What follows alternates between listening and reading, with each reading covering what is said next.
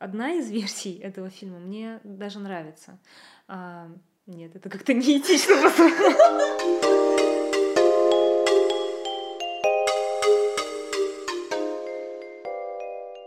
привет! Вы слушаете подкаст «Все не как у всех», а веду его я, Катя Зорина.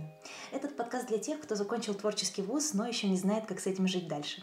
И сегодня мы общаемся с Эмилией. Эми – продюсер видеоконтента.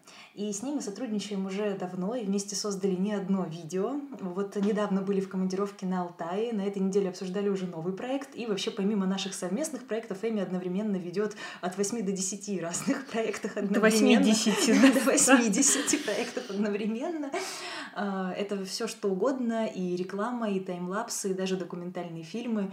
И я очень рада, что сегодня, несмотря на свой безумный загруженный график, Эми нашла вечер встретиться со мной и записать подкаст. Спасибо тебе большое и привет. Да, Катюш, очень рада слышать тебя, видеть тебя. Спасибо, что пришла.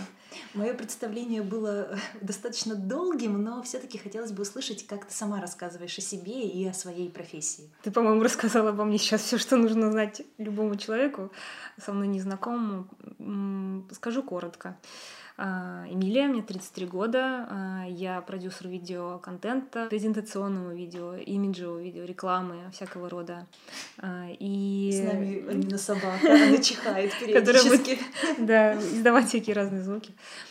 По сути, как бы занимаюсь э, работой э, по полученной специальности. Давай, наверное, для начала попробуем рассказать зрителям, что вообще такое продюсер видео. Потому что, как я выяснила, для многих людей профессия продюсер обладает ореолом загадочности. Никто особо не понимает, что он делает. Или, э, как правило, продюсер ассоциируется с человеком, который дает деньги. А, наверное, в понимании большинства людей продюсер человек, который находит в первую очередь финансирование, да, и дальше под определенную задачу создает группу, команду, которая работает э, дальше на результат, то есть они занимаются производством, постпродакшеном. Под конкретную задачу мы уже предлагаем какие-то идеи, это может быть какой-то креатив. Под эту идею уже пишется сценарий, а, под эту идею собирается, естественно, команда подходящая. По сути, дальше мы запускаем вот такое вот производство, Наверное, важно сказать, что продюсер — это человек, который соизмерит необходимые ресурсы с выхлопом, который мы получим в результате. Э, наверное, надо просто назвать этого человека менеджером э, всего процесса от и до э, грубо говоря, под ключ. Я со своей режиссерской стороны скажу, что продюсер — это правая рука режиссера и вообще любого проекта, потому что Э, продакшн тим, э, операторы, сценаристы, режиссеры на самом деле думают о том, что в кадре, как это снять, чтобы это было красиво, как сделать проект еще симпатичнее. А продюсер постоянно думает о том, как это все организовать за кадром,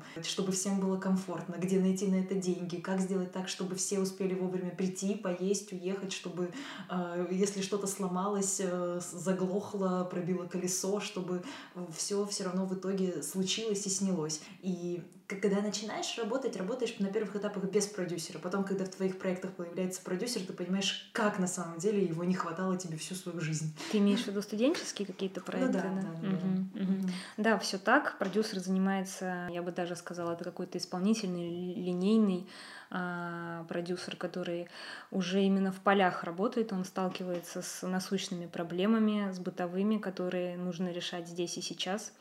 А, тоже это очень интересная а, работа, довольно непростая, и с моральной точки зрения в том числе. Тут тоже надо подходить ко многим вопросам творчески, то есть э, пытаться выходить из ситуации зачастую какими-то нестандартными путями. Да, я даже помню на заре нашего юношества, моего, ты еще юная и красива. когда? Когда тебе было 13? Когда мне было 20, наверное. Это, да, наше студенчество. Я помню, что э, мы по молодости как-то даже соперничали, пытались, э, режиссер пытался доказывать э, продюсеру и наоборот, кто кто главный на площадке, э, кто сейчас будет принимать эм, финальные решения, за, ко, за кем э, последнее слово. Это было забавно сейчас, потому что ты понимаешь, что э, без вот этого тандема, без взаимопонимания результата не будет. Здесь очень важно преследовать одну цель, идти э, к ней э, сообща, иначе если кто-то в лес, кто-то по дрова, то все разваливается, телега не доедет mm просто да, до финала. Кино это про команду. Да, абсолютно точно, да. И вообще есть такая даже, может быть, теория о том, что каждый режиссер в своей жизни жизни э, хотел бы побыть продюсером и на самом деле пробует продюсировать проекты какие-то свои небольшие. Вот, и ну, как бы в какой-то момент принимает это решение, что в этом проекте я буду и режиссером, и продюсером. И каждый продюсер в какой-то момент э, тоже хочет порежиссировать какой-то проект. И я знаю много историй, когда продюсер и режиссер э, пробовали на себе и ту, и другую роль, но и в конце концов выбирали то, что ближе к сердцу. Да, точно. Я знаю тоже такие примеры. А, часто они успешные. Вот. А, прекрасным примером может послужить здесь личность Сергея Михайловича Сильянова. Вот, человек, который э, преподавал у нас в КИТе. Я ходила к нему на пары. Э, если я не ошибаюсь, у него есть сценарное образование. Я могу быть не права, но, по-моему, это так. То есть э, очень важно для продюсера осознавать каким образом, какой идеей, возможно, каким креативом, да, если мы не рассматриваем какой-то большой там проект типа полного метра, чем мы можем захватить внимание нашего зрителя, а, вот, что сделать, чтобы это, этот продукт ему понравился, а, чтобы ему было интересно это смотреть и чтобы это осталось в его памяти. Без вот этой вот идеи а, наверное, ничего не получится, каким бы э, сложным с технической точки зрения э, вот эта работа над проектом э, не была проведена. То есть это уже дальше превращается просто в аттракцион абсолютно пустой, и который просто ну, будет пос посмотрен, просмотрен и не останется в памяти, в сердце зрителя, так mm-hmm. скажем. Мне кажется, что даже после окончания проекта, когда вот, казалось бы, для режиссера проект заканчивается, когда фильм снят, ну, смонтирован, и вот его показали. Премьера прошла, он вышел в кинотеатрах для э, продюсера также вопрос, как бы процесс э, не заканчивается на финальном дне монтажа, да, это продолжается большой постпродакшн, промоушен, вот, и он все время думает о том, как, куда его продать, кому это будет интересно, кому это показать. То есть, наверное, еще вот эта часть работы. Да, конечно. То есть э, цикл вот этого производства да, над одним проектом э, это довольно длительная история. Прокатная история это отдельная часть работы с проектом. Довольно непростая. Здесь и фестивальная какая-то работа, и продажа этого проекта, там это, допустим, какой-то прокат, это какой-то стриминг, да, это кинотеатры или еще что-то. Ну, если мы говорим про кино, настоящее большое кино. Вот.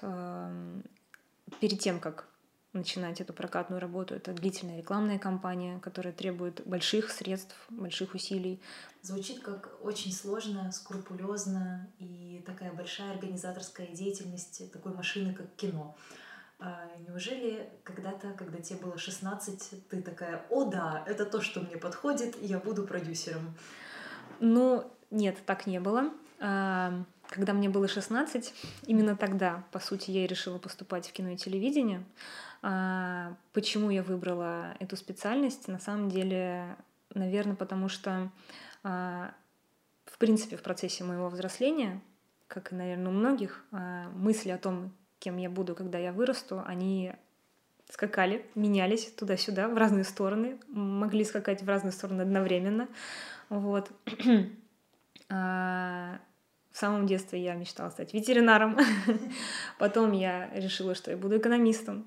Потом почему-то снова я думала э, в сфе- э, о сфере медицины. Потом в какой-то момент я поняла, что я всегда любила э, кино, мультипликацию, театральное искусство. Все такое аудиовизуальное, это всегда меня привлекало. В общем, где-то, наверное, к 15 годам я поняла, что вот этот мир окутанный романтикой какой-то тайной. Это все необычайно интересно, и я хотела бы, наверное, попытаться э, работать вот в этой сфере. Вот. Потом э, я оказалась на дне открытых э, дверей в кино и телевидение, и это... Да, давай скажем, что это Санкт-Петербургский институт кино и телевидения, он так полностью называется. Вот. У нас в Питере, э, вот, наверное, это один вот вуз, который прям направлен на кино и телевидение, и специальности по кино и ТВ есть и в других также институтах, но он вот, институт кино и телевидения такой один. Да, он такой один у нас в Санкт-Петербурге, так его назовем. Вот. И когда я там оказалась на дне открытых дверей, я поняла, что вот, это то, что мне нужно, это то, что мне интересно. И тогда уже вопросов не оставалось. Вот таким образом я пошла учиться на... Почему я выбрала именно специальность продюсера? Потому что эм, я училась в последних классах э, с уклоном в, эко- в экономику. Вот. И я решила, что, возможно, у меня получится пойти по этой тропинке, а, то есть совмещать как раз-таки вот эти творческие начала и экономические все эти науки а, в одном. И поняла, что прекрасная форма этого сочетания — это вот как раз-таки профессия продюсера. Помнишь ли ты, э, как к твоему решению отнеслись родители? Не было ли такой реакции, что что, кино? Ну, они были несколько удивлены, да. А, но я в первую очередь получила поддержку от папы, потому что мой папа очень любит кино. И даже к тому моменту я до конца не осознавала, а, что мой папа действительно увлечен, особенно в молодости был этим увлечен. И только вот уже в процессе обучения я говорила, что вот интересно вот это почитать, вот это посмотреть. И папа мне о чем-то рассказывал, и я удивлялась. И мы как бы до этого с ним такие моменты не обсуждали.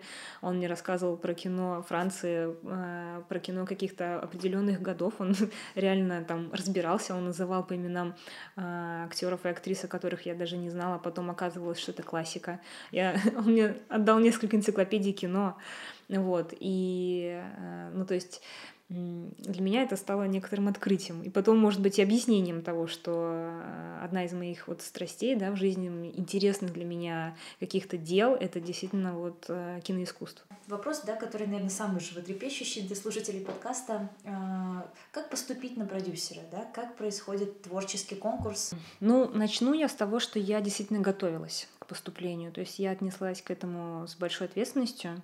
А, я решила, что я должна выучить а, весь курс истории кино, возможно, доступный для меня. Я занималась а, с репетитором. Да, я прошла действительно несколько уроков, он мне дал по истории кино. Я узнала, что такое классика кино. Я узнала основных каких-то деятелей киноискусства, да, и с этим небольшим бэкграундом поступать было значительно легче. Этот творческий конкурс состоял из э, трех этапов. Это автобиография, к которой мы готовились и которую мы частично тоже защищали. А, это была рецензия на фильм. Тут я могу ошибаться, потому что давно это уже было. Вот. А, и третий этап — это собеседование, вот это творческое, на котором мы а, рассуждали на тему нашей будущей профессии. А, у меня экзамен принимал Вячеслав Николаевич Сильнов, который потом а, стал нашим мастером. Вот. И а, задавались как раз-таки вопросы и по истории кино, и по тому, как мы себе представляем нашу профессию будущую, что мы о ней уже знаем, чего мы от нее ожидаем. Вот по совокупности вот этих баллов на экзаменах и вот этого коллоквиума уже принималось решение комиссии о отборе студентов. Хорошо. Помнишь ли ты, был ли конкурс, когда ты поступала? То есть, вот понятное дело, что было какое-то количество бюджетных мест, какое-то количество платных мест. Помнишь ли что-нибудь про сколько было человек? Количество человек в моей памяти всплывает кажется, шесть человек на место. Продюсерство, конечно, привлекало к себе внимание ребят. Ребята хотели быть, видимо, причастным к какому-то творчеству, им казалось действительно, ну, так как и мне казалось, что это очень интересно. Ну, скажем так, я сама по себе человек довольно педантичный вот, и скрупулезный. То есть я могу долго пытаться разбираться в, в мелочах, вот, и это может меня не утомлять. То есть, по сути, а, получила я в процессе обучения то, что представляла. Вот. Даже, наверное, было гораздо интереснее и веселее. В принципе, я могу назвать вот эти годы студенчества а, одними из самых прекрасных в моей жизни, беззаботных, несмотря на то, что были сессии, их никто не отменял. Приходилось учиться, я еще и старостой была. А, вот, все эти годы. А, но мне было очень интересно. К нам приходили на творческие встречи довольно интересные личности, которые рассказывали нам много про кино, про то, как а, в этом мире все функционирует и с точки зрения творчества, и продюсеры к нам приходили, да, и у нас было много очень хороших э, специалистов, преподавателей, которые действительно много нам давали. Вот. И сама тусовка, она была очень креативная, то есть э, какие-то связи, которые, естественно, нарабатываются в процессе обучения в ВУЗе, они, они остаются. А, мы продолжаем делать какие-то совместные проекты периодически. Вот. Не ограничиваясь, конечно, этим. Но тогда было студенческое кино, и это было очень весело. это было не за деньги, это было сложно, потому что не за деньги. Вот. Но, тем не менее, э, я получала от этого удовольствие. Потом, конечно, к последним курсам ты понимаешь, что э, настоящее кино совершенно очень далеко от э, того, что ты делаешь. Вот. Ты смотришь э, назад на свои проекты, какие-то осуществленные, которыми ты гордился, и понимаешь, что ты, наверное, бы переделал здесь все просто с нуля. Вот, потому что за деньги это надо было делать изначально, и тогда бы был совершенно другой и гораздо более классный результат. Но тогда это не мешало учиться и получать от этого удовольствие, абсолютно точно. Mm-hmm. Вы, как продюсеры, работали в каком-то конкретном жанре, например, продюсировали только игровое кино, или был какой-то выбор, или вас учили продюсировать одинаково и рекламу, и док, и репортаж? Ну, начнем с того, что нам сказали, давайте вы, ребята, до третьего курса будете просто слушать матчасть. И ничего не делать, пожалуйста, потому что это будет влиять э, негативным образом на, ваше, на ваш процесс обучения. Естественно, никому это не понравилось. Все на первом курсе уже решили, что они продюсеры, они сейчас будут делать великое кино, студенческое, не студенческое, э, любого жанра, любой задачи. Вот. И все пытались что-то снимать, все пытались что-то организовывать, э, запускать какие-то проектики, проекты. Вот какого-то определенного направления э, у нас не было. То есть э, здесь, наверное, нужно отталкиваться от того, что производство, э, оно имеет под собой какие-то э, основные принципы. Вот. Э, и поскольку специально звучит как продюсер кино и телевидения, здесь, может быть, стоит просто поделить на кино и телевидение, а, а от жанра к жанру уже это все частности. А вот э, как выглядит курсовая на продюсирование? Тоже надо снять, показать фильм? Или это что-то бумажное? В процессе обучения, скорее всего, это именно бумажные работы. А, мы, мы делали какие-то проекты, то есть у нас а, были семинары, мы защищали какие-то конкретные проекты, а, осуществленные или еще, которые были в разработке, то есть те, которые были приближены к реальности. Но надо сказать, что даже не все студенты на дипломе защищали уже реальные свои снятые фильмы. Вот у меня был на тот момент а, в качестве диплома уже готовый фильм. Это был артхаус, а, такая короткометражечка минут на семь. Довольно сложная в исполнении, но не все ребята а, защищали готовый продукт. То есть кто-то написал диплом и сделал это очень хорошо, но это были более такие теоретические размышления. Расскажи немножко про свой диплом, это интересно, тем более артхаус. Ой, это был сложный проект. Тема фильма была выбрана непростая. То есть а, с режиссером мы познакомились, он уже на тот момент имел а, сформированную идею в своей голове. Вот, и она мне тогда понравилась. Это было давно. А, снимали мы мой диплом в одиннадцатом году. То есть это был мой четвертый курс. И тема Великой Отечественной войны и то, что переживали люди в это время.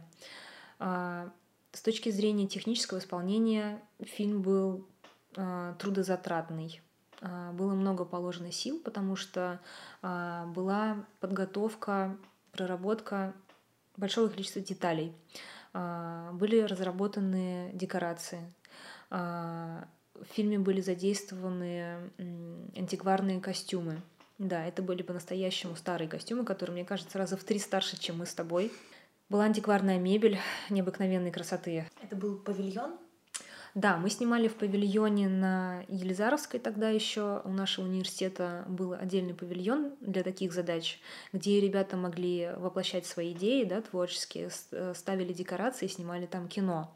Вот. И мы э, построили свою декорацию.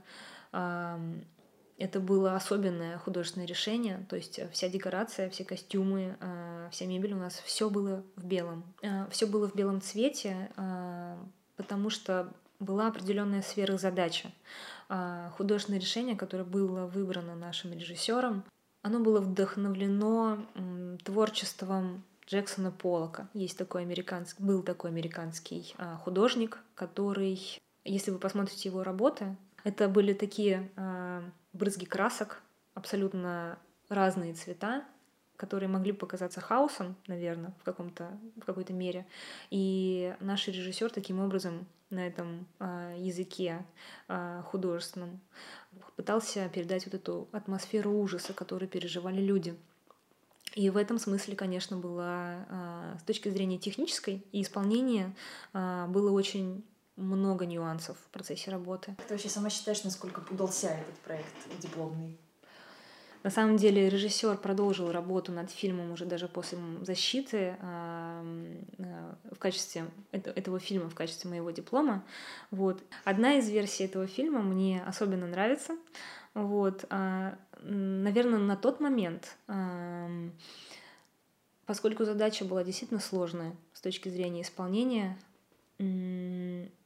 я могла даже собой немножечко гордиться. Вот, потому что в смысле административной работы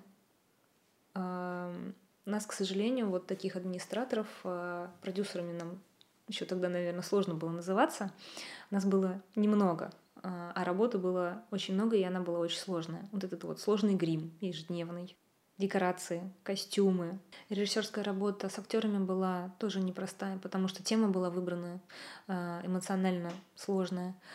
Операторская работа. Ребята-операторы это была довольно-таки большая группа для студенческого кино. То есть у нас было задействовано около четырех операторов, а, которые стояли в а, тесной декорации и снимали кино, как они подходили очень креативно, очень творчески. Они снимали настоящее искусство на тот момент. Вот. И, в общем, если подытожить, то это была довольно амбициозная затея но мне кажется, что а, если посмотреть на это а, с точки зрения студенческой работы, она была вполне достойная. Вы с командой сняли свой сложный дипломный проект, ты его защитила. А, что было дальше, после того, как ты закончила институт? Насколько я знаю, э, дальше ты не очень захотела работать продюсером. Да, все так. Этот диплом, он дался мне очень тяжело поскольку вот я выше рассказала, какие требовались а, ресурсы под него, моральные в первую очередь, и финансовые, кстати, большие тоже. Тут потребовались действительно по-настоящему усилия продюсерские, то есть были привлечены средства, мной в том числе, к проекту. Он с точки зрения студенческой работы э, оказался одним из самых дорогих, снятых вообще вот э, на, нашим потоком. И вот этот фильм, его на самом деле э, комиссия оценила. Оценила очень хорошо. Ну, диплом я в итоге получила красного цвета. Но это, но это не помешало мне прийти к мысли, что я профнепригодна. Боже, что случилось? Вот такой поворот это приобрело, да, в какой-то момент. Видимо, я увлеклась рефлексией, а, как ты сама оцениваешь? Это можно сказать, что это было какое-то выгорание творческое? Наверное, скорее всего, это было не творческое выгорание. Это на самом деле, э, взглянув вот из сегодняшнего дня, скорее всего, основной причиной э, произошедшего я могу назвать э, неверное распределение сил в связи с отсутствием необходимого опыта. То есть, э, да, это был уже пятый курс, и позади было несколько студенческих работ, но тем не менее, вот такая масштабная, вот такая сложная, она была э, первая в моей жизни, и, естественно, это повлекло набивание всяких шишек. Вот. И на тот момент нужно было это просто а, эмоционально проработать и понять, что э, за каждой задачей есть просто несколько шагов к ее выполнению, что потом складывается в один большой результат. По сути, результат был, он был оценен очень хорошо, вот, но на тот момент я почему-то решила, что а, возможно, имеет смысл еще попробовать себя в каких-то других сферах. А, и еще одной причиной к рефлексии стало на тот момент осознавание, что э, в нашей стране делается, наверное, не так много действительно интересного кино, э, о котором ты грезил. Вот. И в какой-то момент я приняла для себя решение попробовать себя в, друг, в других профессиях, которые в том числе меня также интересовали. Вот. И я пошла по пути абсолютно не связанным с кино. Я стала работать а, в закупках. Ты э, можешь просто вот вспомнить, как проходил этот первый год? То есть, когда ты закончила институт, ты сразу отмела историю, что сейчас будешь искать работу в сфере кинопроизводства, так? Но, по сути, я искала работу в сфере кинопроизводства, но варианты, которые э, я рассматривала и пыталась как-то себя представить в них, э, в, кон- в конечном итоге я понимала, что, наверное, это не то, что э, то, о чем я мечтала, а, не те, это, это не те мечты, которые я мечтала. Вот. И, э, возможно, по этой причине как будто опустились руки как будто разрушился вот этот вот прекрасный воздушный облачный замок, и э, я ощутила некоторое разочарование. На тот момент это был серьезный перелом. Вот, в поисках себя, когда ты выпускаешься из э, университета, э, окрыленный вот этими мечтами, ты жил, учился, работал, получал опыт какой-никакой, да, в сфере, вот в стенах университета и ты мечтал о чем-то, о каких-то прекрасных проектах. Вот. Но реальность периодически бьет тебя mm-hmm. по голове. Я э, пошла в сферу э, промышленности. Uh, то есть uh, я оказалась в компании, которая занимается инжиниринговыми решениями и стала работать uh, в закупках комплектующих. Эта работа была лишена какого-либо творчества, но э, в ней э, мне было интересно то, что ты строишь какие-то серьезные, очень сложные с технической точки зрения проекты. Наверное, э, в этом есть что-то общее с кинопроизводством. То есть э, это как лоскутное одеяло, которое состоит из какого-то миллиона маленьких частей, э, которые собираются вместе и представляют собой какой-то калейдоскоп э, чего-то очень целостного, да, если это сделано удачно и правильно. Ну, то есть тебе было интересно и в целом хорошо? Да, мне было интересно это делать. Это было азартно, и когда ты видел эту огромную инженерную систему, а, оно тебя вдохновляло. Но еще, наверное, это было стабильно, да, это, наверное, не как в кино, э, проектная деятельность. Ну, надо сказать, что работа в закупках — это денежная работа. И на тот момент меня это в какой-то степени э, привлекало, потому что э, я только закончила университет, э, хотелось какой-то самостоятельности, хотелось позволить себе каких-то путешествий, каких-то развлечений, чего-то такого. Я дала себе определенное время, чтобы просто понять, что я по этому поводу почувствую дальше, отзовется, не отзовется. Вот. И если разматывать этот клубок уже дальше в будущее, а, нет, не отозвалось. Угу. А, но можешь вспомнить, это интересно для зрителя, какая зарплата была у человека, который после первого, который после окончания вуза вот ушел в закупки? Наверное, надо мерить это,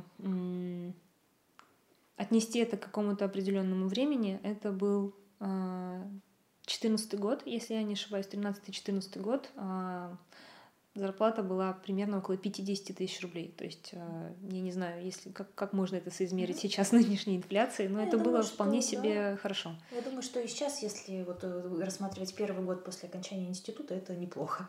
Хорошо. А, что случилось потом? Потому что в какой-то же момент мы с тобой познакомились. Все верно, да. А, случилось перипетия.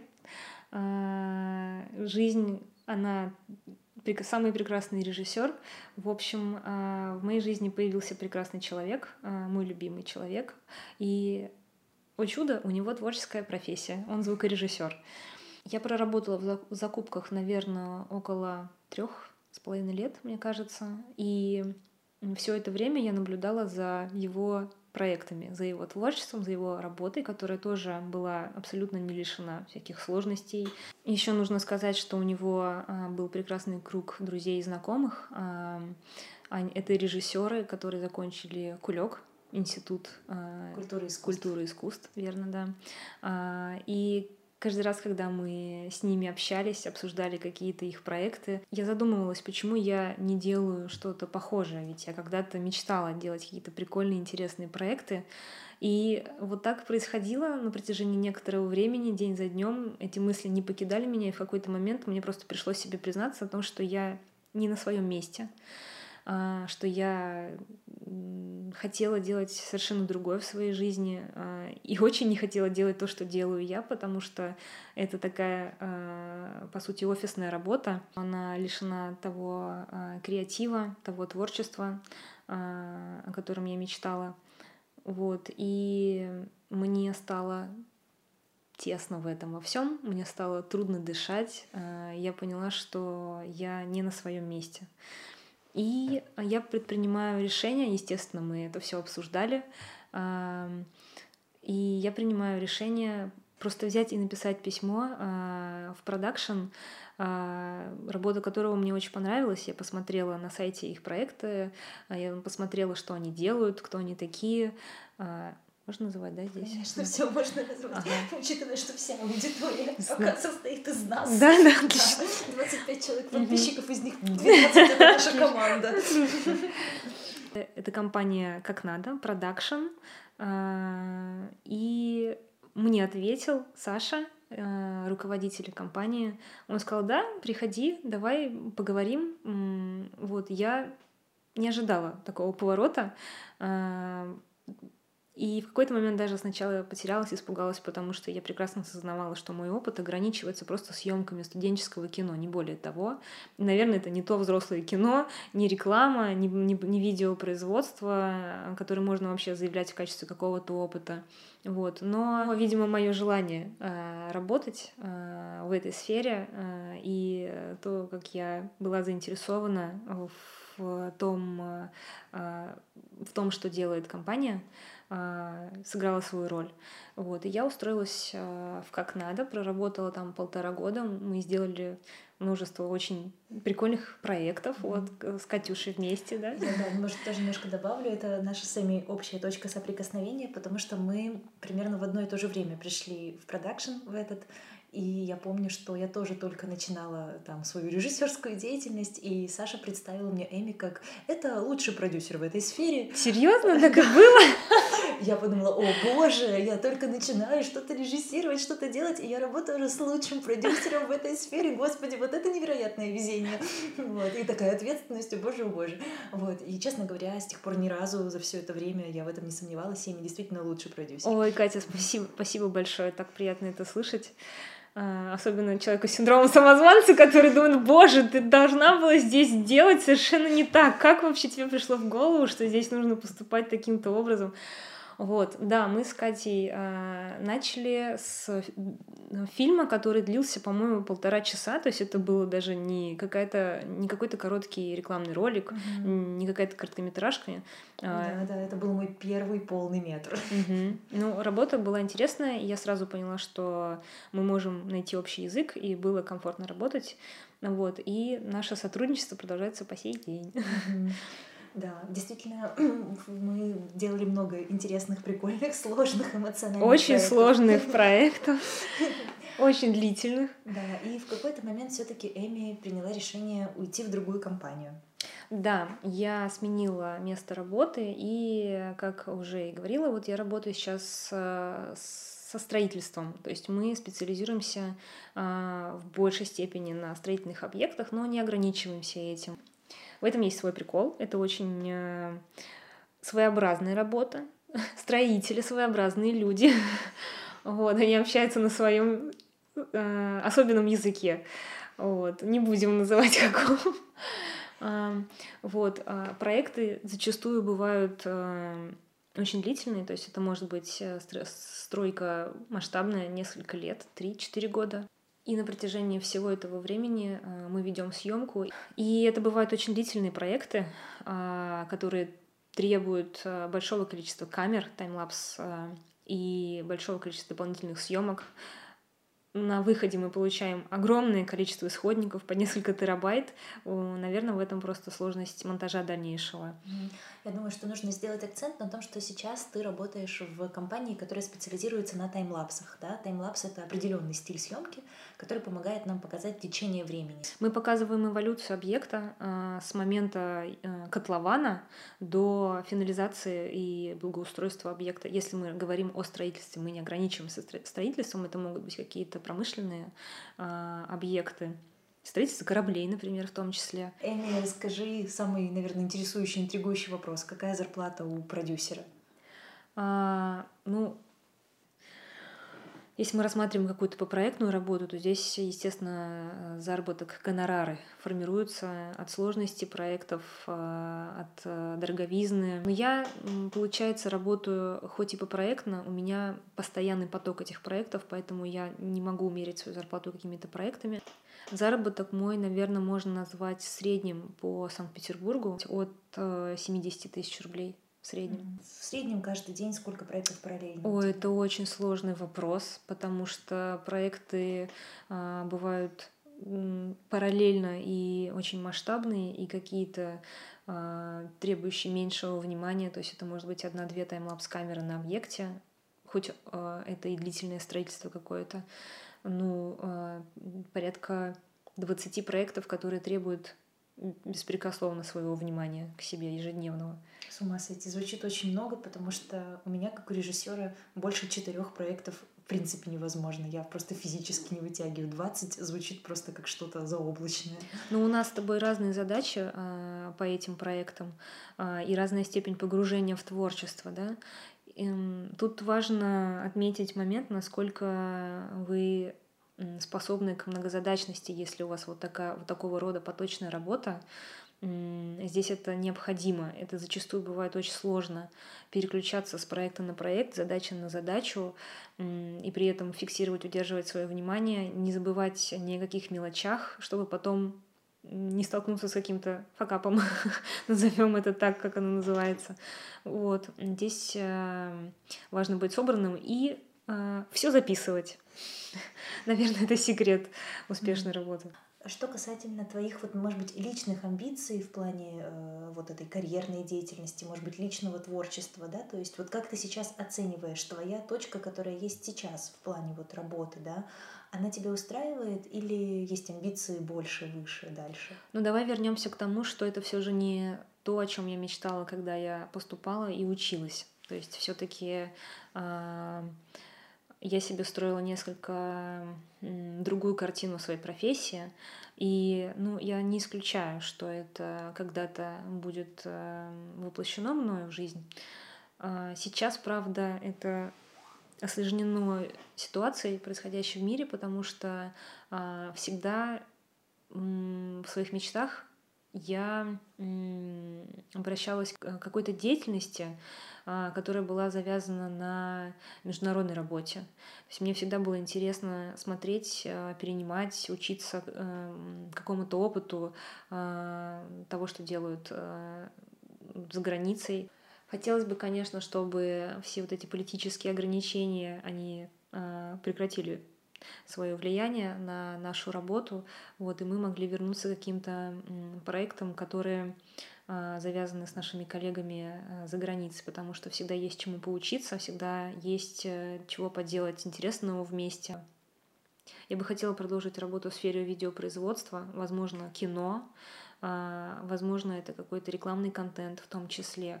Но вот э, работа с изображением, работа с аудиовизуальными продуктами, наверное, то, что сейчас э, э, тогда и по сей день увлекает меня. Все, как творческие люди, нас часто достигает точка кризиса и точка выгорания.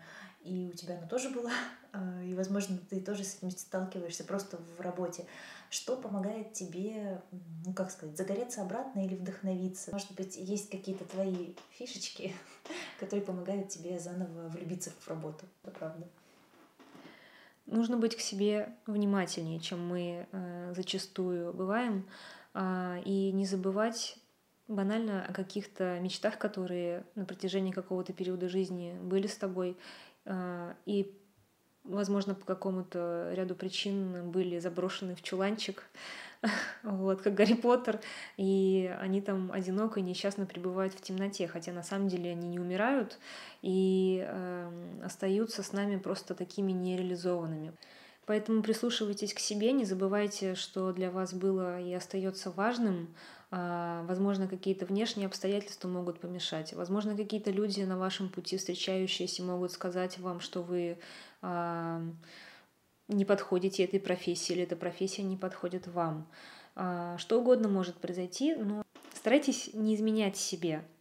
Что ж, Эми, спасибо сегодня за такой душевный и уютный разговор. Я напомню, что вы слушали подкаст «Все не как у всех», и сегодня мы общались с Эмилией, она продюсер видеоконтента. Слушайте нас, пожалуйста, на Яндекс Музыке и Spotify, ставьте лайки и звездочки, пишите комментарии, подписывайтесь на телеграм подкаста, это сейчас особенно важно. Все, всем пока!